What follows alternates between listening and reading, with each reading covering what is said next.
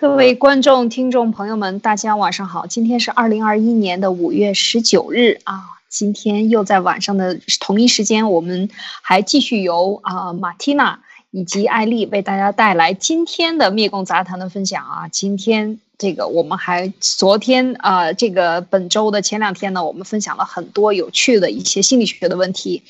那也讲了很这个秦朝二世而亡的这两段故事啊。那么我们今天会继续往前推进啊。那今天会继续跟大家分享一些这个嗯心理学上的这个一些问题啊，焦虑症啊。昨天我们讲了极端心理，那今天由马蒂娜等一下给我们带来这个这个怎么解决，就是我们现在很多战友提出的这个问题啊，提了很多的问题，就是希望左左右右前前后后都能够照顾到。那么这个问题能不能解决呢？我们等一下给大家带来分享。呃除此以外呢，我们今天还会给大家带来啊，呃，一些关于呃这个《吕氏春秋》的一些分享。那主要是讲完昨天的两这个秦二世以后呢，前啊昨天和前天的秦二世以后呢，我们其实呃还是有很多的思考想带给大家的。今天我们就讲一讲我们对这个。反思啊，对我们的历史的一点点反思，以及啊《吕氏春秋》里边借《吕氏春秋》里边的一段儿啊神迹来谈一谈，我们怎么看待这一段文化和这个是这个呃是两应该讲是公元前的这一段文化啊中国的文化，我们怎么来看待它？那我给我们带来一些其他的这个神迹，给我们带来了一些什么样的思考？好，首先呢，先有请马缇娜给我们带来今天的分享。好。艾丽姐好，各位战友大家好。这几天我们都谈了关于心理学的各种各样的呃情绪啊什么。那今天我想跟大家介绍的是，在心理咨询的当中，我们会遇到的最高概率的问题之一啊，就是当大家开始做心理咨询的时候啊，我们会发现最严重的一个问题就是大家没有办法讲清楚自己到底是有什么问题啊，诉求是什么，所以。跟大家谈一谈关于在焦虑症当中最高概率的叫做统筹兼顾。那很多人听到统筹兼顾的时候就觉得挺好的呀，一件事情统筹兼顾，这个应该是个褒义词。的确，这个在中文当中是个褒义词。那我们每一天面对墙内和墙外的很多新闻呐，很多介绍，也许你会发现很多的东西，它都是可以用褒义词、贬义词或者是中性词去形容的。这就比如说我我们在做心理咨询的时候，啊，如果你已经通过了各种各样的心理测试量表，然后软件也上了，什么东西都测试完了以后，当你去面对这个受试者的时候，你说啊，你这个人是很固执的一个人，啊，你的最大的问题就是你的思维固化非常严重，那他就会说，哎，你怎么这么说呀？你绝对是看错了，我告诉你，你刚好看反了，我这个人一点都不固执，就是。他会这样来跟你说，那好的，那么如果说你开始有经验了以后，你会换一种说法去说，你说，哎，你这个人的特点就是你碰到问题了以后，你往往是勇敢的去面对，而且呢，你这个人是绝对不会轻易回头的，呃，即使是旁边有人劝你，你也不会听的，对吗？你就是敢于面对问题的那种。他说，对了，对了啊，你说的是对的。那么实际上。这个是属于同一种性格，固执和碰到问题绝不回头，其实是一回事，只只不过是不同的表达方式而已。那有人说固执好像形容的是他这个人对正确的和错误的话都根本都不听，特别是对于别人正确的话他不听，那我们就说他很固执。但是我们要注意的是，一个问题到底是正确不正确？这个提前其实是谁知道呢？就是我们也搞不清楚到底是正确还是错误，你的观点对还是他的观点对，所以大部分都是到事情已经结束了之后才知道，哦，原来那个想法是对的，或者他是对的。所以做事之前，每个人都会认为自己是正确的，这个就是我们每个人的一个共性。我每天都认为自己的选择、自己正在做的事情都是正确的。所以中文的语言对于这种统筹兼顾其实是一个褒义词，但是它的本质和另外的几个词意思其实是一样的。比如说患得患失，比如说贪大求全，比如说贪心或者贪婪。那么什么叫做统筹兼顾呢？统筹兼顾在心理学上的定义就是说，一个人他力图在相互矛盾的几个东西、几个目标当中，他都想要顾及得到，这个就会导致他往往在决策的时候，决策的速度非常缓慢，然后他采取的行动也会很缓慢，因为他一直都在犹豫不决，最后他往往就会错失很多事情的良机，最后结果就往往是让他什么都得不到。所以，当你开始大量的接触这些心理咨询案例的时候，你会发现，这个世界上的这些穷人或者是苦人，他们很痛苦的这些人是非常多的。那么，如何可以让大家这些统筹兼顾的人获得更好的生活呢？我们就需要在他们的整个心理咨、整个心理咨询或者是治疗的过程当中，去干预他们的这一块，去去除掉他们观念当中统筹兼顾或者是患得患失的这种思想。这个就像我们平时在找很多，呃，我们在找男朋友的时候，当你去问他，他一直找不到很好的男朋友，他就会跟你说，我想找一个年轻的，而且，呃，我要去找一个阔佬，就是财大气粗、很有钱的，而且呢，我觉得一个人吧，再怎么样，他要道德品质很好吧，他要善良，心地善良，而且他的钱一定是靠他自己来的，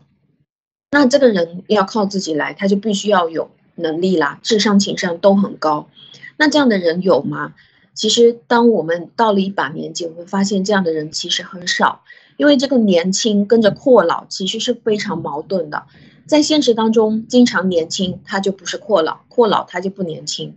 那如果是带这种目标，年轻的大官、年轻的阔老、英俊完美的单身，那这个都是非常矛盾的东西。他英俊完美干嘛？他是单身啊。那这个就是属于韩剧看过头了一种综合症了，呃，还有一个案例呢，就是比如说很多人找工作的时候，他往往想要找的是事情特别少或者事情比较少，但是工资又特别多。那现在生化武器过来了，攻击过来了，那么一个人要找的事情就是我来到国外，我要找一个事情少、钱比较多，而且是一定要按准时给我发工资，而且一定是中文的工作。那注意这些东西其实是矛盾的。你要么就去找个钱多的，你很有才华的话，这个地方赏识你的话，那你要拼命努力去做。他叫你去哪做，你就去哪做。你要么就找个事情少的，钱就会很少。你非要找这种钱很多、事情很少，然后经常，呃呃，然后每一件事情做完马上给你发工资，绝对不会拖欠。那么这种事情，我就觉得，要不然你就是上当受骗，要不然你就根本找不到。所以，呃，这个是对于个人我我的一个看法，您怎么看？呃，很有，我觉得这个是说了一个很大的一个矛盾点，就是像刚才马蒂娜讲的，就是社会上这些焦虑症，它大部分来自于什么？自己并不是很清楚，就是说他希望既得，呃，既少，就像刚才的这个心理一样啊，就是投资小，回报大。又不做事情，又要多赚钱，还要马上入口袋啊，落袋为安的这种事情呢？因为这个是，呃，超级，我觉得是贪婪的啊。这个这种应该在讲，在社会上很少发现，除非你你是这个你爸是李刚是吧？那你就是生来就有 就有这样的这个资，但这种有超级呃资源的这种事情呢是非常少发生的。所以大部分的人，我们在给自己提要求的时候，或者是说。这个社会给你的这些，嗯，动不动电视上从早到晚都播的是阿里巴巴，李马云讲怎么样就其实一蹴而就，马上就那个王健林挣他一个亿是吧？来个小目标，好像这个世界的钱呢都是从天上掉下来的，每天都是这样的人给你讲的，让你觉得这个世界上全都是超级富豪，然后挣钱超级容易。其实他这种。这种想法应该讲就是非常不现实的，而且呢，其实我觉得这个就是远离了现实以后呢，你就会变得更加的焦虑，你更加的眼高手低，结果就最后就变得自己可能你就待在家里，甚至找不到工作了，然后每天就看这些完美的剧啊剧演，在电视上天天看这些成功人士在讲怎么容易就赚到钱了。然后呢，这个就结果就很容易进入老鼠会了，因为只有这种骗钱的啊，这种，呃，真正的这种骗子啊，才可以给你这样的东西。那么你就可能赔得倾家荡产，但是赔的可能不是你的，是你父母一生的血汗让你骗走了，或者你把房子抵押了，我都碰到过这样的。朋友里边就有这样的孩子啊，就是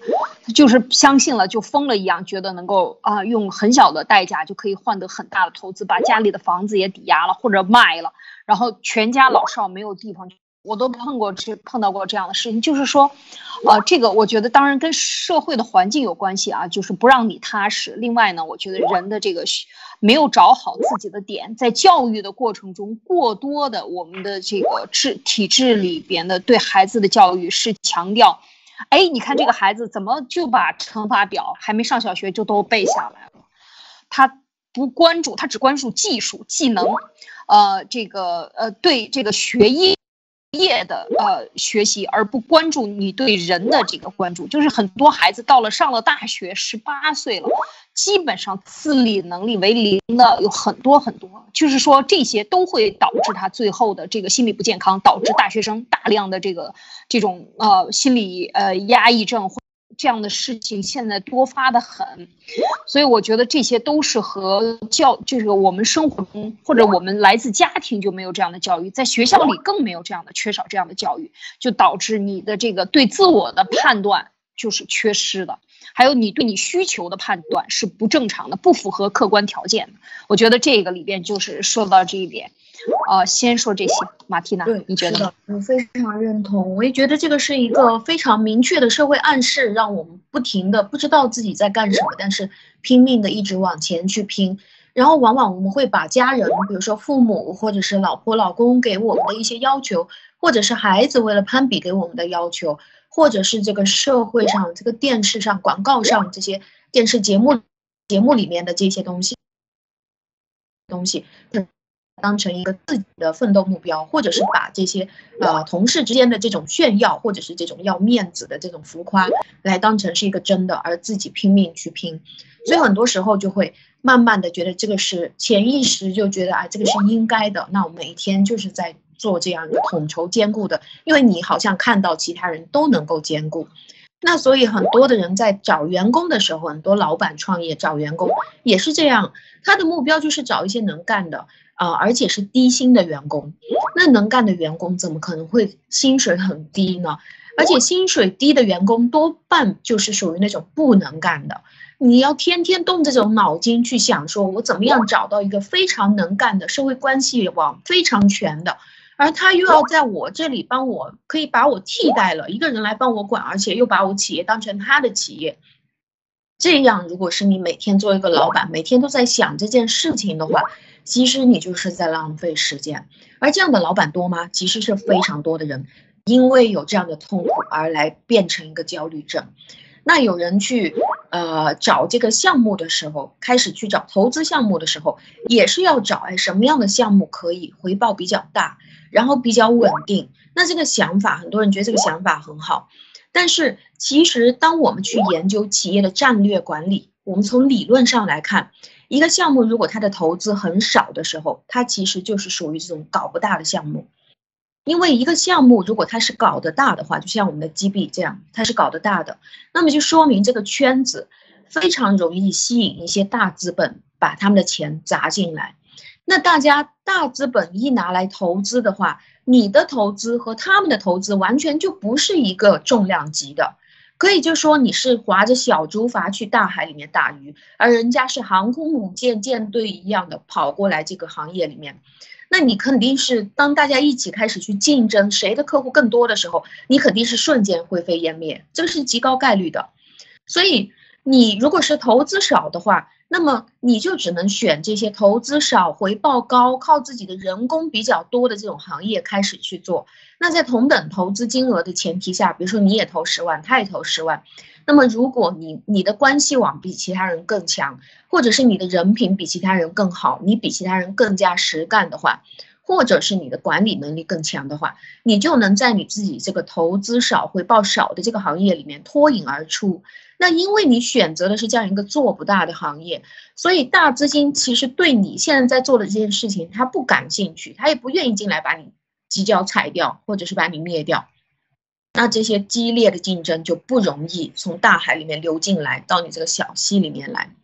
所以一个人如果老是动脑筋在想什么样的事情是投资小回报大啊，就像很多人去做传销，哎呀，你知道吗？这个呃，常委里面也有的亲戚在做这个东西了啊，哪里的国企里面的老总也来做了，哪个硕士也来了，博士也来了。那么当他告诉你说你这个入会只要几万块钱的时候，如果你是清醒的，或者你是一个足够理智、没有那么贪婪的人，你就会知道这个东西是假的。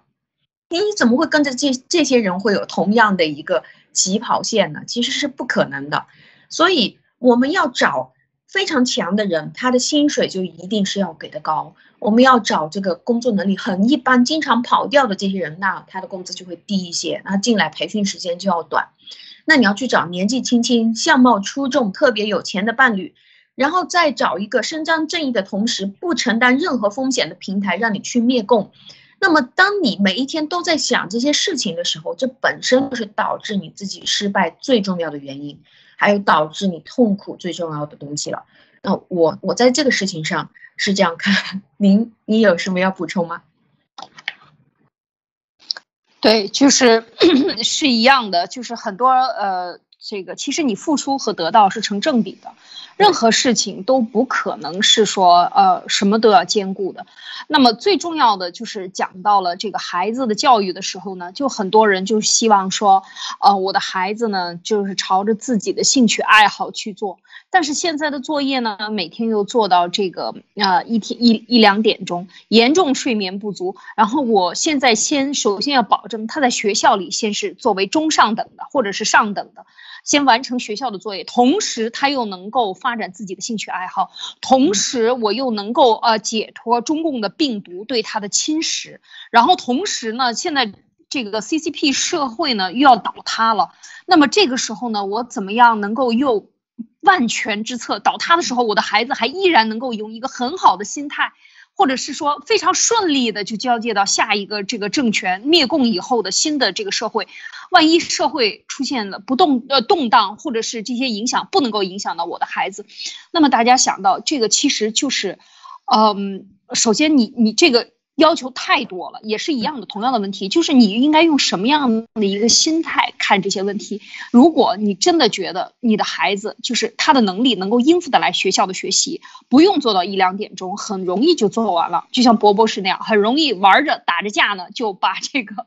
就把学习也学学了，又 打架玩玩。也没有耽误学习，也没有耽误。那那这个我觉得没有问题。然后你还可以去发展你的兴趣爱好，是吧？但是如果你觉得它不行，那么你就要考虑选择放弃什么，不放弃什么。这个就是我觉得这个就是你要自己去摆明清楚的。就是没有什么东西是你就既能用很便宜的价钱，又能用用能够招来最有能力的人，然后不花什么成本就把大买卖做成这种事情，天下是没有的。就是也是同样，对于孩子或者是你自己的人生当中，你觉得你患得患失，我不能够呃低于别人，我要生活在这个社会的中高层啊，就是中层吧，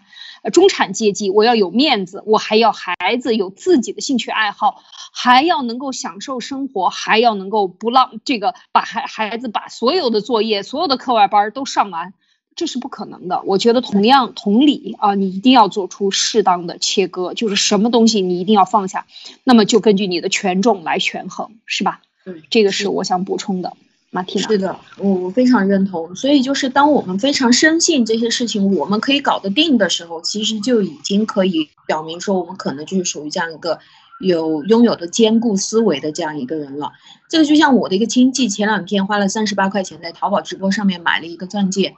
那买完了以后，他回来了，一看你这个东西到货一看，觉得哎，这个戒指怕不是真金吧？这个这个钻石好像有点黄，是不是有问题啊？啊，那当时他就他去要求退货的时候，人家跟他说这个直播不可能，这个是你拍下来的，一块钱起拍你拍下来的，所以呢，他就跑去跑去消费者协会去告状了。他说，哎，我我收到这个东西，我怀疑这个钻戒是假的。那这个就是典型的一个。统筹兼顾的思路才会去相信的东西，就是如果是一个正常的人，他没有办法去相信这种两克拉的钻戒三十八块钱拍到你的手上有那么好的事情啊。所以，当我们在做咨询，我们发现身边很多的求助者，他们的生活一塌糊涂，总是觉得厄运连连，问题是成堆的。那么很多时候，这种焦虑是统筹兼顾带来的主因。我给大家讲一个故事，就是这个是一个实际的，我咨询过的一个名校的硕士，一个女生，她是长得很漂亮的。她的孩子当时是由于孩子厌学不去上学，那我是喜欢接小孩的案例的。那么，OK，对于这个孩子的问题，我给他进行干预。那我，但是在了解孩子的过程当中，这个小男生就让我发现了他的母亲生活方式是非常严重的统筹兼顾，这个导致了他的孩子整个思维都是混乱的。他做事情，这个女孩永远是犹犹豫豫的。他什么左也要拿到，右也要拿到，这个也不能抛，那个也不能抛。那但是他自己是没有办法察觉到的，他只能看得到他的儿子有问题。那这个人每天都是处于这种矛盾焦虑当中，同时他也是长期犹豫不决，还引发了一种就是焦虑症非常严重的焦虑症，就是他这个妈妈。那么，什么叫做焦虑症呢？在这里解释就是说，当你走到一个三岔路口的时候，现在你该转弯了，那么你到底是要往东走，这个是很清晰的，你不会焦焦虑，还是你要往西走，这个也是不会焦虑的。但是如果焦虑就是你走到这个十字路口或者三岔路口的时候，你脑子里面天然的有两个声音在告诉你应该往东走，应该往西走，或者是两个声音都在说不要往东走，不要往西走，那么你的焦虑就产生了。所以这个硕士的单亲妈妈，她的孩子厌学不去学校，她自己麻烦也非常多。这个妈妈跟她的前夫是闹得不可开交的，他们两个结了婚又离婚，离了婚又来复婚，复了婚以后又离婚，受不了了。那这个孩子就安全感不足，从小就是在这种结了离，离了结的这种事情，天天爸妈都在吵架，那他没有办法面对他学校和这些人群，他妈妈就很担心。她妈妈呢，就是在我咨询的时候，她妈妈有一个非常年轻帅气的男朋友，她妈妈是三十几岁，而这个帅气男朋友才二十几岁。这个男朋友太年轻，啊，但是他的孩子、孩子、儿子非常喜欢这个年轻帅气的男朋友，但是他妈妈就嫌这个男朋友没有钱，而所以呢，他这个妈妈又在外面秘密的谈了一个地下男朋友。这个地下男朋友是国企的一个中层干部，她的收入很高，但是她的年纪很大，人也长得很丑，所以这个女性就每天在这个帅气小鲜肉还这个年老色衰又很丑陋的这个男朋友里面不断不断的徘徊。她想和她的同居的这个帅男生结婚，但是她又受不了说，哎，你没钱没本事，你赚的钱还没有我赚的多，但她呢又想。就是她跟这个年轻的人结婚，她就觉得她她好像是养了两个孩子，她被占便宜，但是他又喜欢这种长得帅的，每一天跟他在一起活力十足的这种年轻人，而且他儿子也喜欢，他又想跟那个地下男朋友结婚，因为地下男朋友是非常少见的，属于这种有钱多金，而且是在单位。他喜欢钱多，出手很阔气。啊，但是呢，但是这个人又是让他觉得，哎呀，我我跟这个人走在一起是怎么回事嘛？又矮又胖，长得很难看。那所以他每一天就是在这两个人当中选来选去，没办法。他自己的店也是这样的，她是一个自己开彩妆店的一个女孩子，但她彩妆店她是管不过来的。她原来有个老的实体店，已经开了十几年的时间了，就是卖各国彩妆，那个店很稳定。那新店的利润呢？它是在做网店，新店的利润呢波动很大，有的时候一大批货出去赚很多钱，就是去原来是在做代购。那么，但是这个新店呢，要需要他大量的直播，花掉很多时间，收入也不稳定，一会儿暴利，一会儿是半个月没生意。那他原来那个老店呢，是有两个人在跟他管，那两个人都跟了他很多年的时间了，他觉得那两个人都是属于非常有能力的。但是由于他现在这个老店基本上是不赚钱，就是这个呃实体店基本上不赚钱，所以呢他没有办法给那两个人去涨工资，他又一个人都放不掉，那这两个人呢就开始两个都有跳槽倾向，天天两个人在店里待着没有客户，那他最好的办法就是能够留下来一个，把他的工资升高，在他工资没有多少的情况下，把另外一个呢请他另谋高就。但是他又觉得两个人各有千秋，两个人各有缺点，相互互补，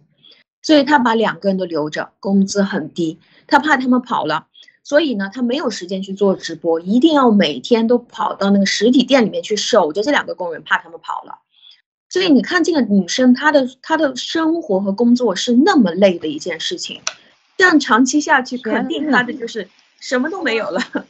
那这个是真实的一个咨询案例，您怎么看？哇，这个非常详细的讲了这个案例。我觉得非常的典型，就是他总是想脚踩两只船，不敢干什么，他都犹豫不决，不能够决定自己想要什么。呃，我觉得就是设身处地啊，作为一个单亲的妈妈，你首先要知道你的人生追求什么，你想要你幸福，呃，不想管孩子，还是你你的孩子已经在学校里都这么不安全，都不愿意去上学了，那你应该。顾一头是吧？你顾一头，把孩子养好，把自己的生活振奋起来。他现在是非常被动的，他什么都舍不下又放不掉，最后他一定会都丢的，店也丢，老店也丢，生意也没了。然后孩子也没有上好学，最后也没有找到合适的。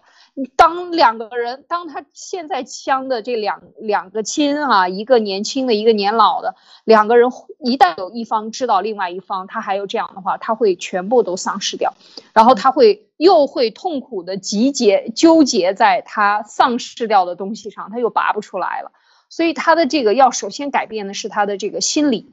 不可以什么都要都要的啊，马蒂娜。是的，就是，嗯，所以当很多人，当我们提到，哎呀，什么东西是物美价廉的？如果当你觉得，哎，那不该都就是这样吗？我们去商场就是，哎，什么东西性价比高，我就要买。如果说你就是这样一个思维的话，那么很可能这正是因为你和很多这样纠结的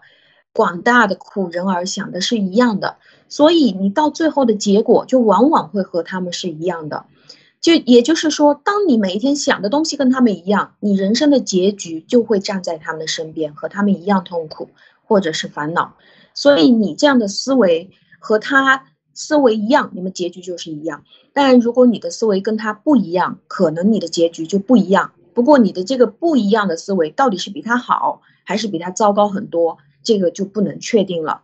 但是可以肯定的是。这一些和他一样什么都想要的人，什么都放不下的人，到最后是真的会像艾丽姐说的一样，什么东西都丢掉。所以我在这里建议大家，在一个心理咨询的角度，就是对于这些焦虑的人，心理咨询的角度，那我希望你可以抛弃这些统筹兼顾的思想。遇到矛盾的时候，你如果是真的认为自己有能力兼顾，排排时间，那么你就兼顾。但是这个情其实，在生活当中是极少数的，在你没有办法兼顾的情况下，就希望你可以迅速的把它们分主次。你要割肉，一定是会疼的，不可能你割掉的这个东西是废的，什么感觉都没有。如果是直接一脚踹开，没有感觉的话，不存在你那么多的痛苦了。所以勇敢的抛弃，分主次。看到我们很多海外的战友都是抛掉一大堆的东西出来的。好，谢谢阿丽姐。没错，就是说，我想问你，后来你给这位女士这个心理咨询，你是治了她的孩子呢，还是治了她呢？她的妈妈呢？现在他们有进步吗？哦，现在就是只能治疗她。我就是在用催眠潜意识调整，在调整她的妈妈，因为我觉得这个小孩子问题不是很大，因为亲子教育里面有一个说法，孩子是父母的复印件。如果他的妈妈继续这个样子的话，他的孩子是不可能好的，因为他从小就是这样换来换去，父母拼命的变来变去，然后他好不容易找到个喜欢的大哥哥，现在也可能马上要被他妈妈一脚蹬了。所以我觉得就是说，这个尤其是呃双亲啊，对。孩子的这个安全感是非常重要的，那尤其男孩子一定要有一个嗯，像英雄般的父亲啊，他一定要模仿的啊，这个非常非常重要。那另外呢，我觉得就是说甩掉一切，我觉得我自己就是当时这个呃义无反顾的从中共国走的时候，就是看到了。我当时在北京也是找了一个啊，这个电中央电视台旁边的一个非常有名的小学啊，给我孩子也花了钱的进去了。然后这个的，一进去以后就已经感觉不对了，感觉这个学校完全是非常势利的啊，呃，我我以前也讲过，就是这个孩子会淘气的。那而且我们呃，在还在我的孩子这个呃上六六年呃六六岁半七岁吧，七岁之前呢，我带他是没有上过学前班的，所以他等于啊，虽然他能认很多字，但是他没有那种学前班的教育，等于学前班把一年级上了，他等于没有上这些课，所以他跟不上别的小孩子，然后呢就遭到了全体老师的唾弃。所以那个是另外呢，当然还有就是不停的有党的教育，所以我觉得不行了。我说再这样下去，半年啊，我印象非常深，因为我家孩子他的这个对跟周边的孩子接触的很少，我印象很深。他那个坐呃坐那个校巴，学校的大巴，然后呢回家来以后就问我，因为他很淘气，坐在车上确实是呃爱动好动啊。呃，那个时候也是有一点这个心理焦虑的，很大的心理焦虑，所以他非常好动，不能够稳定。那那个他就回来就问我一个问题，他说：“妈妈，什么叫做给脸不要脸？”我说：“哎呦，这我说谁跟你说这个话？”他说：“啊，司机跟我说，说我给脸，呃，是他跟这个我的孩子说给脸不要脸。”哦，我说这个词不太好，然后我就是非常的有有感触，就是所有的老师和环境都是非常势利的。就是你只要现在的这个环境确确实让你没有办法，最后呢，我就 我就义无反顾，什么也不要了，交了很多钱，还上了很多课外什么那些都是都要提前两年的费用一次交齐的，在在像在北京，交了很多钱的这样的东西，最后我说这个不要了，不能要了，这个孩子到时候完蛋了啊，就毁了，我说就马上就逃跑掉，所以你必须得。勇敢的抛弃，真的连房子什么都不要了，什么都带不走。你想想，你只能带着人走，是吧？那就那就是从零开始到到海外来重新做一样的道理，所以这些付出都是啊有回报的。当你刚开始的时候非常困难的时候，你就想一想，你你呃你应该得到的东西，你是不是觉得你追求了你想要的？那么你就要付出你应该付出的 这些物质上的东西。没办法，我觉得这个确实是很艰难，但是人生就是不停的选择，是吧？你要你不可能什么好处都得了，确实是这样。嗯，是的，就是这个也是有一个栽花效应，就是可能原来我们会觉得，呃，好像我我对孩子好啊，最主要的表现措施就是我花了很多钱给这个孩子去交学费，或者说我对这个孩子最重要的东西就是我甚至去付了贷款给他去买学区房，我觉得这个都是为了孩子好。但是当真正有一天，去做这个抉择，觉得人比房子重要，人比学校重要的时候，真正出来了以后，才能看得清楚。哦，原来我原来做的那些事情，好像是跟着我的小孩没有太大的关系。我觉得，当我们跑出来了，可能很多时候我们就会更加看得清楚，人与人之间的关系其实并不需要那么多的附加东西，有的时候是被洗脑。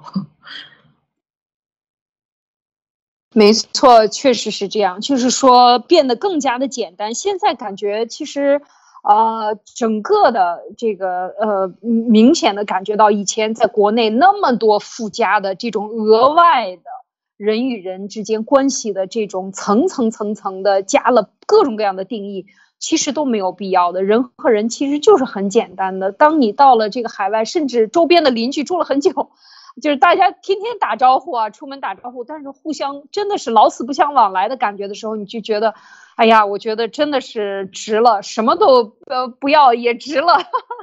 就是这种感觉啊，就觉得你其实最起码你为自己的这个选择，或者你为自己活一次，而不是为了这些所有的表面的，因为人际关系的成本太高了。我觉得在国内，像我我的周围就是这种感觉，然后你要不停的遵从长辈。一层一层的长辈、家人，你要顾及到亲戚朋友，有这事儿那事儿，全部你都要顾及。而且这种顾及有的时候呢，他是呃，你可能根本就没有这个能力去顾及的。那这个时候就变得你很无情啊，你这个人很没有情义，等等等各种比。其实我觉得就是说，社人与人之间简单一，或者你把你自己要求放低一点，到这个时候呢，你去选择好你自己要的，你认为最重要的那个东西，你去选择了。其实往往就是放下了啊，我觉得 是这样的一种感觉。这个就像我在母亲节的时候听到那个呃七哥他在车上说的，让我非常有感触。他说母亲节来了，你不要给你母亲买什么东西，也不需要搞得什么声势浩浩大的，意思就是说你只要花时间去陪她就行了。你今天就是把你的时间拿出来陪她，听她说话，然后如果可以的话，你去给她做饭。呃，你去跟他说话，他说这个就足够了，这个就是最重的礼了。我是非常认同的，因为当我真正现在每一天陪妈妈，然后每天给她做饭的时候，我觉得哦，这个才是亲情。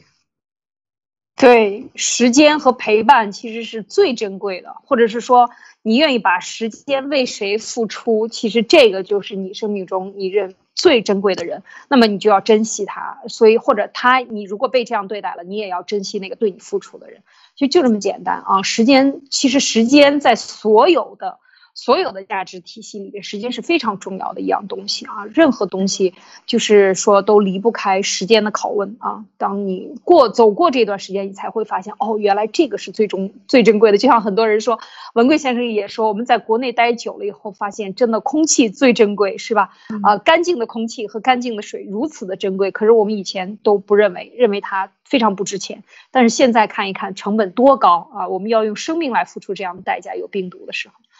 好，我们这个第一个话题就讲到这里啊，希望给大家带来一些思考啊啊，特别是有这方面焦虑的家长们啊，我我希望我们的战友们和，呃，以后都能够逃脱出就是，嗯，特别是中共治下的这种大宣传和这种所有的环境都在告诉你，让你你一定能够兼得的，什么都可以赢的这种呃思维体系里边，能从里边真的跳出来。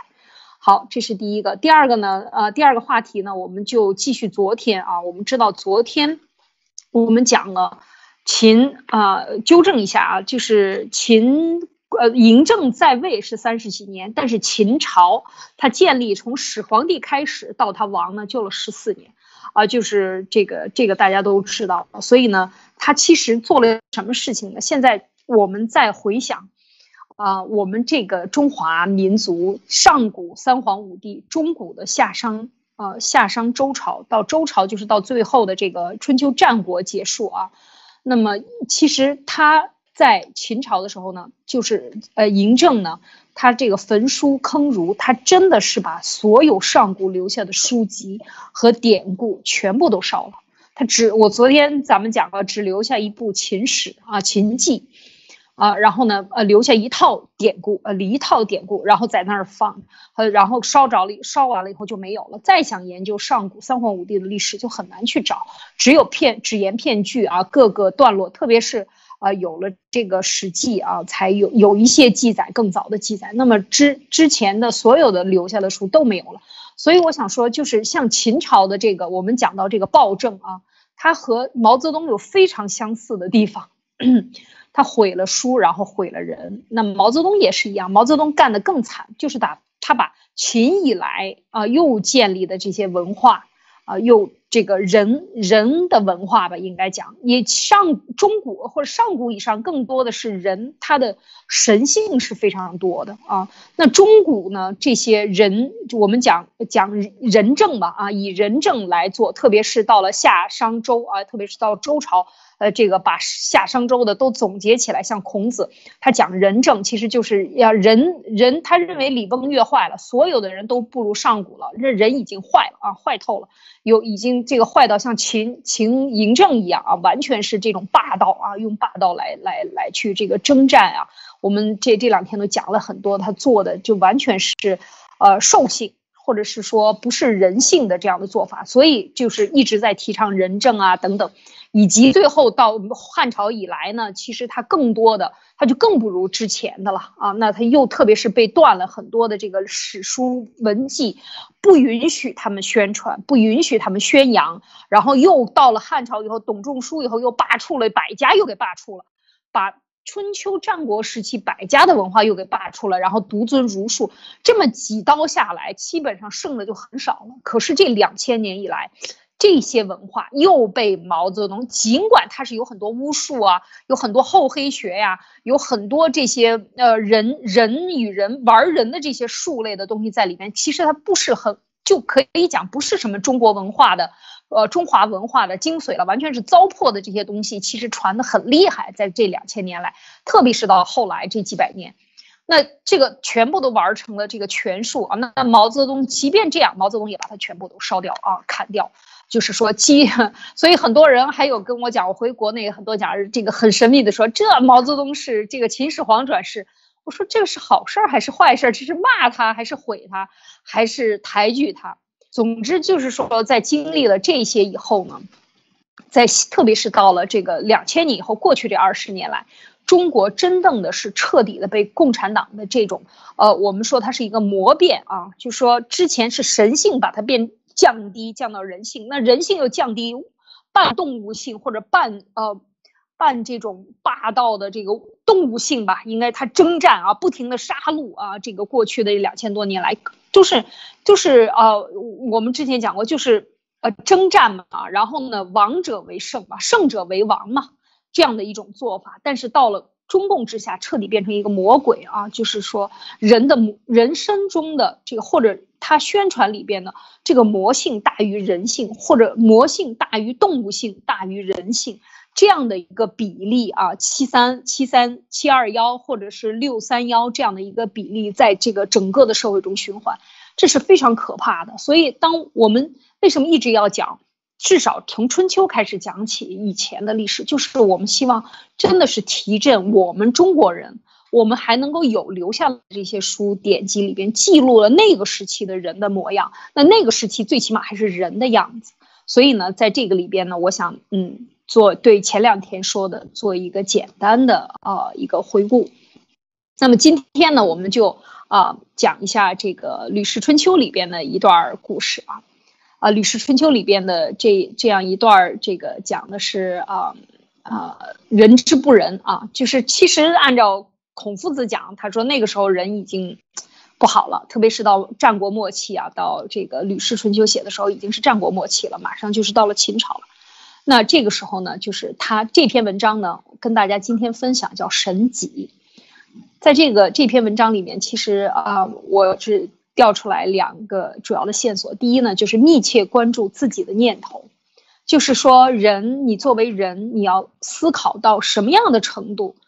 就是比较好的，就是人应该观察到自己。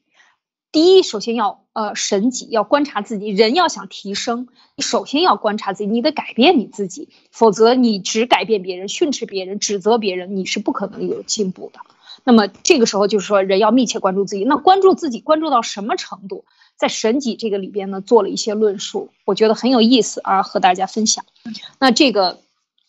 那我就直接讲这个故事了啊！这个故事里边呢，它讲的是这个啊，列子有一次射中了一个靶箭啊，就射箭。因为我们知道过去的六艺里边呢，男孩子呢一定要做的是骑马射箭，是吧？那么就射箭这件事情呢，他就向关银子汇报。那么关银子呢就说：“你知道你是如何射中的吗？”这个列子就说：“说哎呀，我不知道。”他问的，我不知道马蒂娜你能够听明白？他说：“你怎么射中的这个箭？”他说：“我不知道。”然后呢，他问的问题可不是简简单单说你去把苗去射中。然后呢，那观音他他要你观察你自己的心，观察你的手，观察你射箭，观察你瞄准的时候你的心是不是沉静，是不是对准了？你为什么能够对准靶心？他讲的是整个的一个，现在看有点像禅禅宗的这种。呃，这个应该讲是怎么样关心啊？自己眼观鼻，鼻关心，心观这个呃丹田等等啊，这样的这意义，这它是一讲的这样的一个观察你自己的思路，观察你的动作，观察你所有的你自己啊。他问你观察到了，他说我不知没有观察到。那观音子说那可不行。那么这个列子呢就退倒退回来了，退回去了，回到家里又去练习了多久呢？练习了三年。三年以后呢，又去求教这个观音子啊，他是一个大学问家。那么他就说：“你这现在你知道你是如何射中的了吗？”列子说：“我明白了。”其实这一问一答已经三年过去了，但是所有的这些答案都在你自己这里啊。然后观音子说：“那就行了，你要牢记你所明白的原因，不要忘记了。就是不仅射箭是这样啊，就国家的生死存亡，他这里边讲到了。”人的贤还是不贤，贤与不孝啊，都有原因。然后他讲到说圣人，啊，当然他说的圣人，我觉得这个咱们可以理解就就是说有成就的人啊，就是真正的能够去啊对这个社会有责任或者是一些有大成就的人啊，成就自己，不观察存亡啊，不查存亡，不查贤与不贤的现象啊，贤与不孝。而查什么呢？查这些现象形成的原因。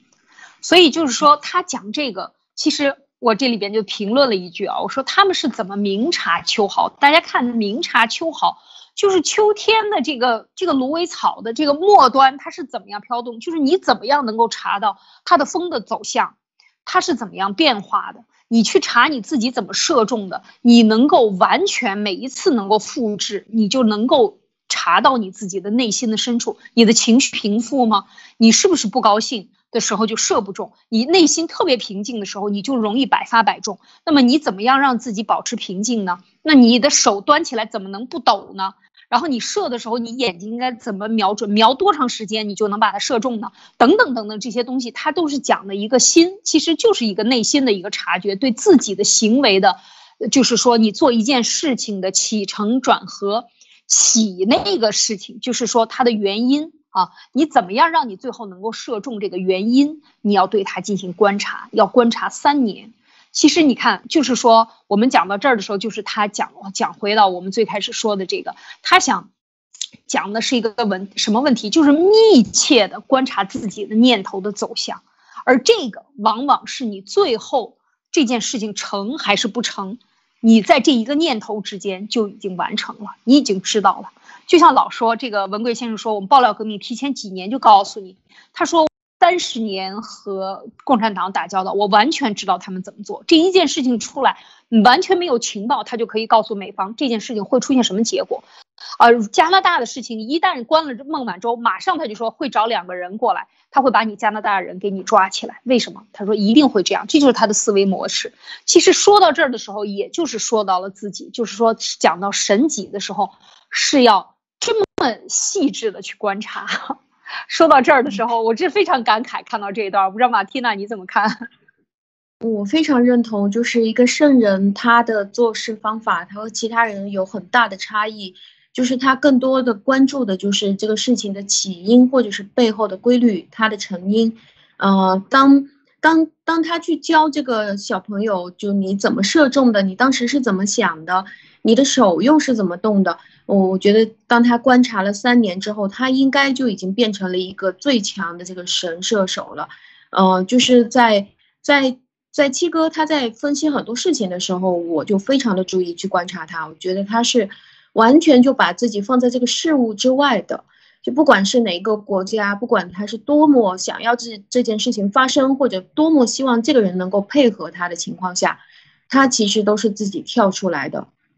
就是说。呃，作为你是这样的一个人，那你现在有那么多的问题，那么多困难，你会这样决策啊？我也我也理解你，所以我觉得他由于他是每一天，他也说他每天都会打坐，那么他每一天其实都是在做这种啊对内的观想啊，就是佛教叫做内观啊这种的啊，去关注自己的念头。那我现在要做这个事情，到底是因为现在的一时之快，我的愤怒，还是因为真正我是深思熟虑的？我觉得在他的很多次直播里面，他都把这个事情说清楚了。这个也让我越来越去深信，想要去跟随他，因为我知道他是一个非常理智的，知道这个事情是这样，他是看到规律，然后我们来陪他一起去把这个灭共的大事再去助推一把，而不是由于他个人的私仇啊或者是什么。这看了几年就可以看得出来。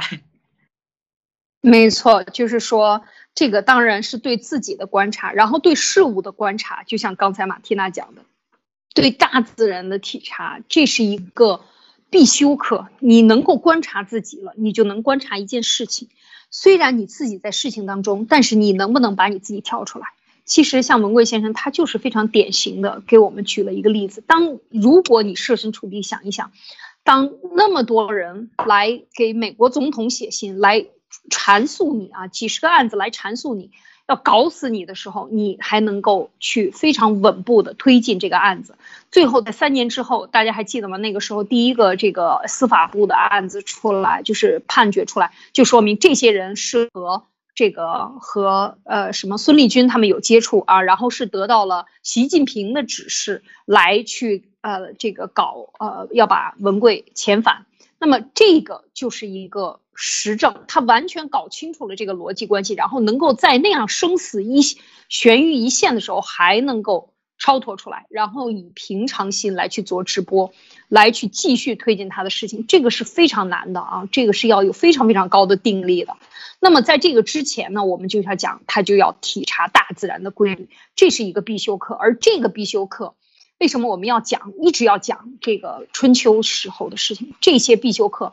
都在我们现在的课，这个不管是老师还是家长。很多人都缺失了，那就更不要谈你的孩子。那这个必修课里面，你看他讲到了什么？他说啊，任何事物发生都有它的原因。如果你不懂它形成的原因，你就是碰巧做好了，也不明白原因，和不明白原因一样，他你有一个盲目的行动啊，然后你以后啊一定会陷入困境。你不查这个，其实讲的很重要的就是说，任何事情有规律。那么接下来他讲先代的这个。君王啊，知名的人士啊，也和一些不明啊，这个这些造诣通达的这些大师啊，之所以能够有显著，就是由于他们非常清楚任何事物发展的原因。之所以能够变成这样的原因，就像水源于山里边，最后奔流到大海。不是水喜欢大海而厌恶高山，就是因为地势高低使它使然，这么简单的一个道理，它就是一个自然规律。那么庄稼生长在田野里，储存在粮仓里，并不是庄稼希望这样，而是人们的需要。所以这个呃，子路 捕获了野鸡又放了它，是他因为不明白入为何他要捕获野鸡，他到底我是要吃它，还是我还要养它，还是我要限制它的自由？最后想不明白，我就把野鸡放了。其实很多时候就是这样的，就是你能不能想明白你做这件事情的原因，或者你能不能想明白一件事情发展的这个过程，而不只是去看它的表象，而去想它的原因。这就是我们一直在讲说，你能不能有独立的能力，你能不能够把很多很多的因素综合在一起，有一个批判的思维，就是。呃，当然，批判的思维是鉴于一个你首先有常识，然后你对这个事情有一定的认知，你又到懂得相关的道理，然后你可以对它进行呃一些这个理论的推理的一些批判等等。我们讲批判就是相对独立的这样的一个认知，而不仅仅限于某一个方面给你灌输的某一个信息。这个其实我们讲的就是查事情一定要查它的因，而不是看它的果。你每天我们想做的都是求果。就像刚才讲的，我为什么选择性困难，就是因为你所有的果都想要，可是你忘了，任何的果都是来自于因。你只要把因处理好了，那个东西到渠成，自然就到了。你把水挖好了，这个渠道，你把它从高山上引下来的渠道，你挖好了，你说水会流还是不会流下来？就这么简单。你要问你自己，愿不愿意去挖这个沟渠而已。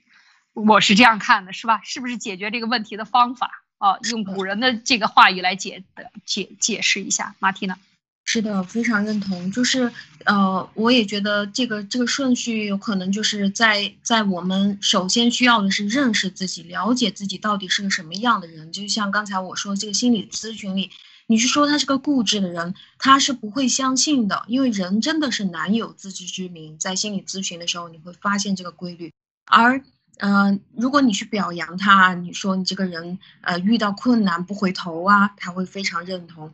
那当我们去了解自己是什么样的一个人，这个了解就需要包括我，我是一个普通的人，我就一定会有很多的缺点，还有很多的优点。那我能不能在做一件事情的时候，把我的优点用出来，然后呃，去避免掉我的我的劣势？你去首先需要接纳自己，看清自己。努力的去争取那些自己能够有实力达得到的，然后努力的去接纳那些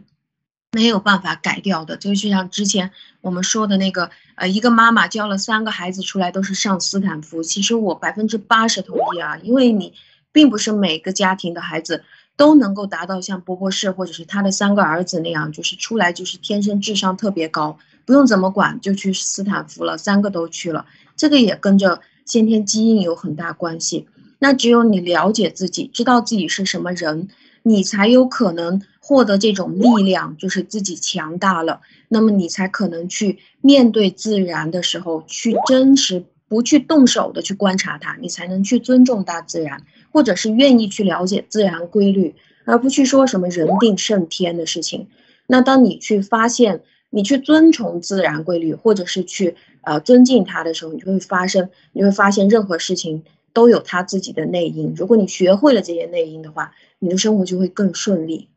我是这么想的。啊，没错，是这样的。那么我们继续啊，下边的一个嗯呃下边的一个这个一页啊，就是第二个故事。第二个故事在这里啊，那么就是柳下纪见顶的故事，也是一样啊，就是讲到这个呃这个问题呢，就再往下还有一个小故事，是这样的，就是当时呢，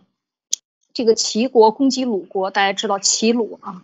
然后呢，齐攻击攻击完了以后，因为齐国比较比较强盛啊，鲁国比较弱，那么他就。然后呢，他到了这个地方呢，鲁国战败了。战败了以后呢，他就要鲁国的这个岑鼎，就要他的这个鼎啊。这个鼎可是他的宝鼎。要知道，这个鼎都是立国的这个重器啊，是是用这个青铜铸的，肯定不会给他。那这时候鲁军呢，就拿了一个假的给他。这时候齐侯呢，就不相信他这个岑鼎呢。然后呢，就觉得这是假的，然后呢，就想把它归还，就把它归还给鲁国，说是假的。然后呢，派人告知鲁国说，说接下来呢，就找这个最有名的鉴定者，叫柳下季，说如果柳下季说这个是呢，就让他为我啊把这个收了。呃，这这个，嗯，稍等啊。